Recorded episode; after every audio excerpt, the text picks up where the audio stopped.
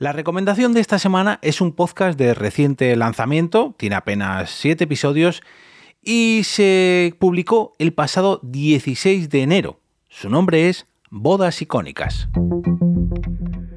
Te damos la bienvenida al otro lado del micrófono. Al otro lado del micrófono. Un proyecto de Jorge Marín Nieto, en el que encontrarás tu ración diaria de metapodcasting con noticias, eventos, herramientas o episodios de opinión en apenas 10 minutos. Yo soy Jorge Marín y comienzo la semana con un nuevo lunes podcastero aquí, al otro lado del micrófono.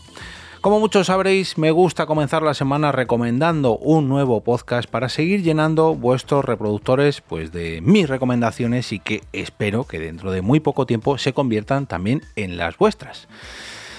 Esta vez os traigo un podcast que quizás a simple vista, como me ha pasado a mí, mm, no os atraiga porque el tema de las bodas, las bodas icónicas, que es el nombre del podcast, quizás esté muy ligado al mundo de la prensa rosa, esa prensa mal llamada del corazón, y que si bien últimamente en los años se ha convertido en, digamos, prensa amarillista, personalmente creo que el podcast de hoy Mm, quizás se podría catalogar más bien como histórico. Dejadme que me explique.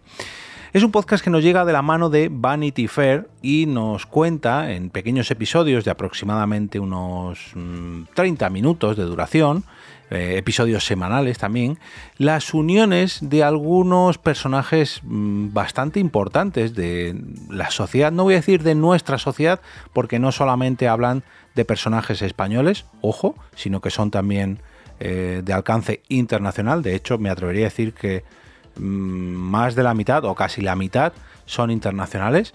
Pero mm, es curioso cómo si echamos la vista atrás en los últimos años tenemos casos como políticos que se han casado con modelos, actores que se han casado con políticos, actrices que se han casado con cantantes, futbolistas que se han casado con actrices y que luego se han reconvertido a cantantes, personajes de la realeza que eh, si bien a lo mejor se han casado en primer lugar con personajes ilustres también del mundo de la realeza, quizás en su segunda boda no ha sido así.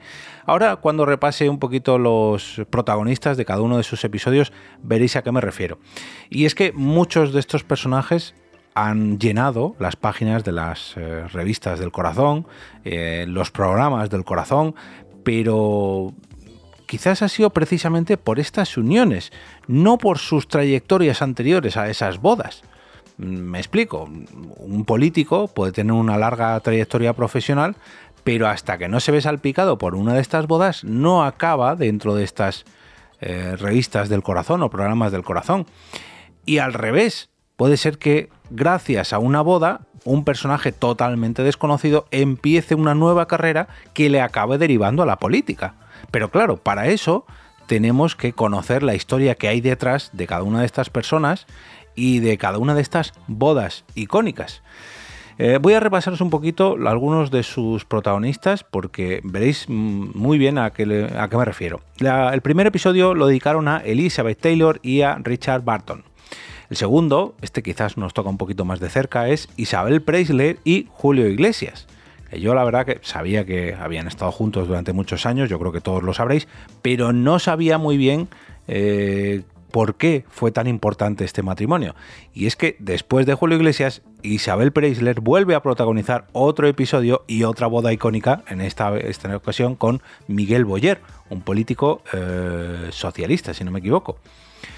Eh, luego tenemos a Camila Parker Bowles y Carlos III, el actual y reciente rey de Inglaterra, Romina Power y Albano, Albano Carrisi, a Carmen Cervera y Heinrich von Thyssen-Bornemisza, el, el barón eh, Thyssen.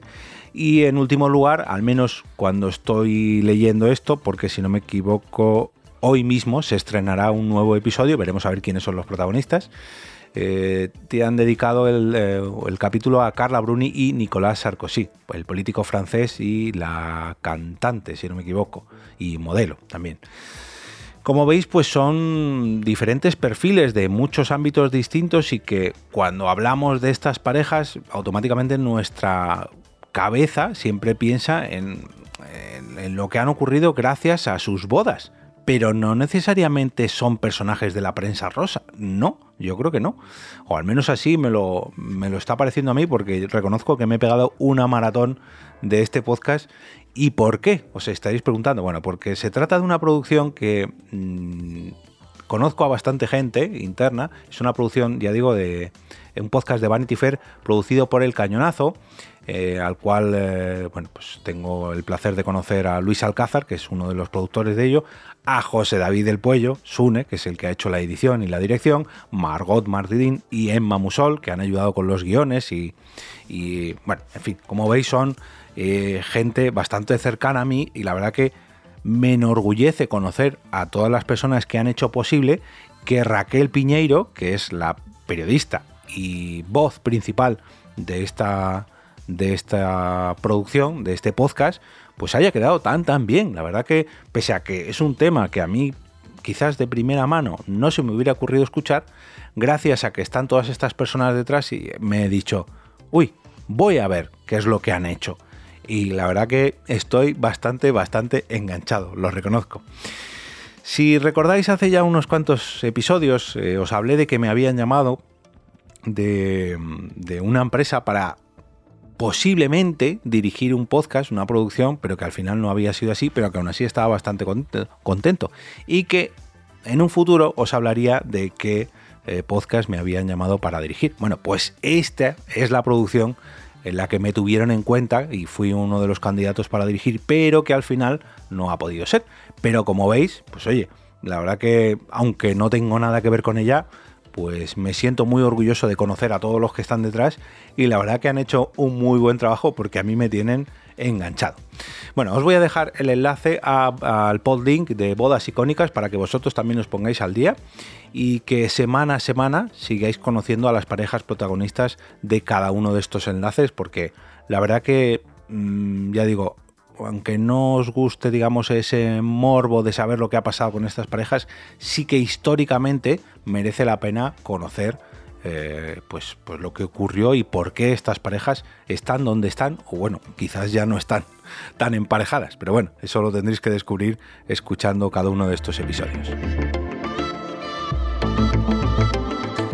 Y ahora me despido y como cada día regreso a ese sitio donde estás tú ahora mismo al otro lado del micrófono.